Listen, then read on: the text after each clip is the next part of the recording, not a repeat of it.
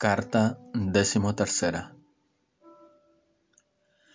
A primera vista, nada parece oponerse tanto entre sí como las tendencias de ambos impulsos, puesto que uno exige mudanza y el otro inmutabilidad. Y sin embargo, en estos dos impulsos se cifra el concepto de la humanidad y un tercer impulso fundamental, que pudiese mediar entre ambos es un concepto absolutamente impensable. ¿Cómo restableceremos, pues, la unidad de la naturaleza humana que parece completamente abolida por esta oposición originaria y radical? Bien, es verdad que sus tendencias se oponen, pero repárese bien, no en los mismos objetos. Y dos cosas no se tocan, mal pueden chocarse una contra otra.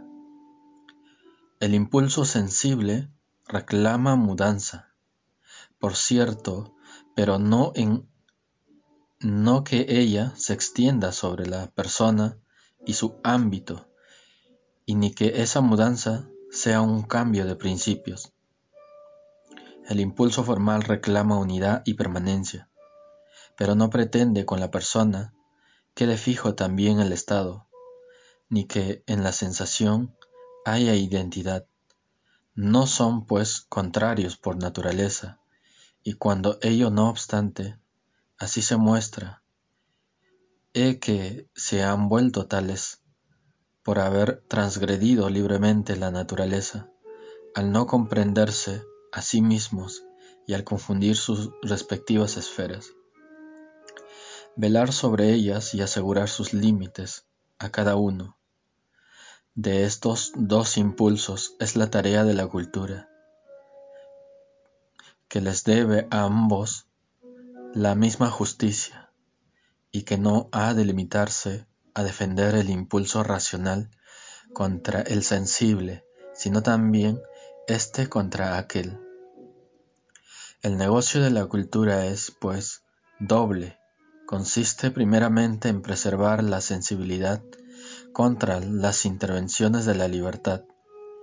En segundo lugar, en asegurar la personalidad contra el poderío de la sensibilidad, del poderío de las sensaciones. Aquello se alcanza mediante la educación del sentimiento, esto otro mediante la educación de la razón puesto que el mundo es algo extenso en el tiempo, y es mudanza, la perfección de aquella facultad que pone al hombre en relación con el mundo, habrá de consistir en la máxima variabilidad y extensión posibles, puesto que la persona es la permanente en la mudanza. La perfección de aquella facultad que debe oponerse al cambio habrá de consistir en la máxima autonomía e intensidad posibles. Cuanto más polifacética es la formación de la receptividad, cuanto más movediza es esta y cuantos más planos ofrece a los fenómenos.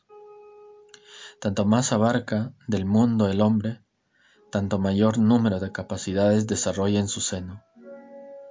Cuanto más vigor y más hondura cobra la personalidad, Cuanto mayor libertad posee la razón, tanto más comprende el mundo el hombre. Cuanto más de forma crea fuera de sí mismo. Su cultura consistirá, pues, en lo siguiente. Primero, en brindarle a la facultad receptiva los contactos más variados con el mundo y en elevar al máximo la pasividad por el lado del sentimiento. Segundo, en adquirir para la facultad determinante la máxima independencia frente a la receptividad y en elevar al máximo la actividad por el lado de la razón. Donde quiera que reúnan ambas aptitudes, allí el hombre asociará a la suprema plenitud de existencia. La autonomía y, las, y la libertad supremas, y en lugar de perderse en el mundo, lo absorberá antes bien en sí mismo, con toda la infinidad de sus fenómenos, y lo subordinará a la unidad de su razón. Lo cierto es que el hombre puede invertir esta relación y con ello malograr su destinación de dos maneras diferentes. Puede aplicarse a la fuerza pasiva, aquella intensidad que requiere la activa, anticiparse mediante el impulso material y el formal y convertir así la facultad receptiva en determinante. O bien puede atribuir a la facultad activa aquella capacidad de extensión que corresponde a la pasiva anticiparse mediante el impulso formal al material y sustituir la facultad receptiva por la determinante. En el primer caso jamás será el mismo, en el segundo jamás será algo diferente, de tal modo que precisamente por ello no será, en ambos casos, ni en lo uno ni en lo otro, y será, en consecuencia, nada. Si el impulso sensible en efecto se entona determinante, si el sentido hace las veces del legislador y el mundo sojuzga a la persona, cesa en el mundo de ser objeto en la misma proporción en que vuela, en que vuelve, en que se vuelve fuerza. Tan pronto como el hombre no es más que contenido del tiempo, deja de ser él y tampoco tiene por consiguiente contenido alguno. Junto con su personalidad también su estado queda abolido, porque ambos conceptos están unidos por un lazo de reciprocidad, porque la mudanza exige algo permanente y la realidad limitada una realidad infinita. Si el impulso formal se torna receptivo, esto es si el pensamiento se anticipa a la sensación, y la persona se sustituye al mundo. Cesa de ella una fuerza independiente y un sujeto en la misma proporción en que haya usurpado el puesto del objeto, porque lo permanente exige mudanza y la realidad absoluta requiere barreras para manifestarse. Tan pronto como el hombre es solo forma, ya no tiene forma alguna y por consiguiente junto con el Estado también ha quedado anulada la persona. En una palabra, sólo en la medida en la en el que el hombre es autónomo, hay realidad fuera de él, y es receptivo sólo en cuanto es receptivo, hay realidad en él, y es una fuerza pensante. Ambos impulsos necesitan pues limitación, y en la medida en la que los piensa como energías, distensión el primero para no introducirse en la esfera de la legislación y el segundo en la de la sensación, pero aquella distensión del impulso sensible no debe ser en ningún caso el efecto de la incapacidad física y de un embotamiento de las sensaciones, que donde quiera se manifieste, solo merece desprecio ha de ser, por el contrario, un acto de libertad, una actividad de la persona que por su concentración moral modera la de los sentidos, y que al dominar las impresiones les quita profundidad para darle superficie. El carácter ha de asignar sus límites al temperamento, pues sólo en beneficio del espíritu puede la sensibilidad quedar restringida Tampoco la otra distensión, la del impulso formal, ha de ser efecto de una incapacidad espiritual y de un enervamiento de la potencia intelectiva o de la volitiva, porque esto rebajaría la humanidad. La fuente dignísima de esa distinción ha de ser una plenitud de sensaciones. La sensibilidad misma ha de defender su campo con fuerza victoriosa y resistir la violencia que el espíritu del buen grado querría hacerle anticipándosele con su actividad.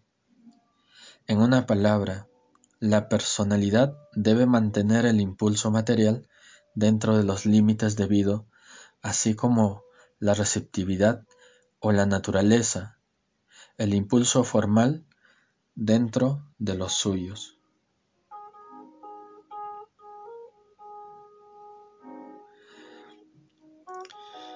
El texto publicado en las horas incluía aquí las siguientes notas, eliminada luego de la segunda edición.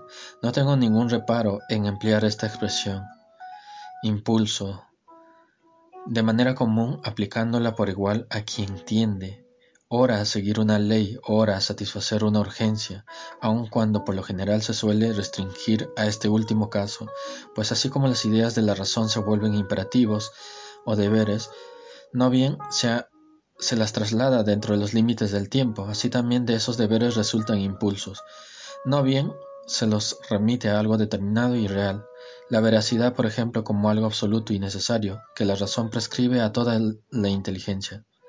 Es real en el Ser Supremo porque es posible, pues esto se contiene en el concepto de un ser necesario. Precisamente esa idea, puesto dentro de los límites de la humanidad, continúa siendo siempre necesaria, por cierto, pero solo en, el sentido moral y debe cobrar luego realidad, porque en un ser contingente la posibilidad no implica realidad. Pues bien, si la experiencia ofrece un caso con el que pueda vincularse, este imperativo, la veracidad entonces despierta, por, despierta un impulso. Esto es una tendencia a poner en práctica aquella ley y a volver real la concordancia consigo mismo prescripta por la razón. Este impulso surge de la manera necesaria y no carece de él ni siquiera quien lo contradice en su obrar. Sin él no habría voluntad alguna, ni moralmente mala, ni en consecuencia moralmente buena. Volverlo materia, esto es una parte constitutiva en el mundo físico, dominado solo por las leyes naturales, darle materia para una elaboración libre y autónoma.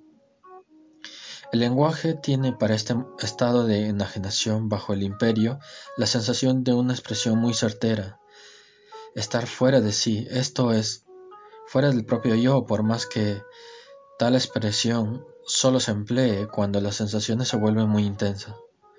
Y en ese estado más perceptible por su mayor duración, lo cierto es que cada cual, en tanto que solo siente esta fuerza fuera de sí, al retornar desde ese estado hacia el equilibrio y a la sensatez se denomina con no menor acierto. Volver en sí, esto es retornar al propio yo, reconstruir la persona de, de uno que ya se ha desmayado. No se dice que éste fuera de sí, sino se perdió el sentido de lo que está inconsciente, esto es, que está privado de su yo, de modo que de quien se recupera más un desmayo, se dice que esta obra, que esta otra vez consciente, lo cual bien puede conciliarse con el hecho de estar fuera de sí. Voy en Dung sin el impulso sensible. No hay conocimiento sino solo pensamiento, Kant. Pero quien solo piensa y no alcanza el nivel del conocimiento no es un hombre íntegro todavía, ganz Mensch, porque carece de una parte constitutiva de la, sensibilidad. Esto es lo verdadero y lo bueno. El impulso formal se refiere, pues, de igual modo tanto al pensar, cuya norma es la verdad, como al obrar, que haya la suya en el bien. El objeto puro es la inteligencia pura, que como exigencia incondicionada y la suprema vive en nosotros y constituye nuestro ser demónico, como se expresa Schiller en ocasiones, y que como lo absolutamente objetivo de la idea se contrapone a todo lo condicionado relativo y contingente de la realidad empírica.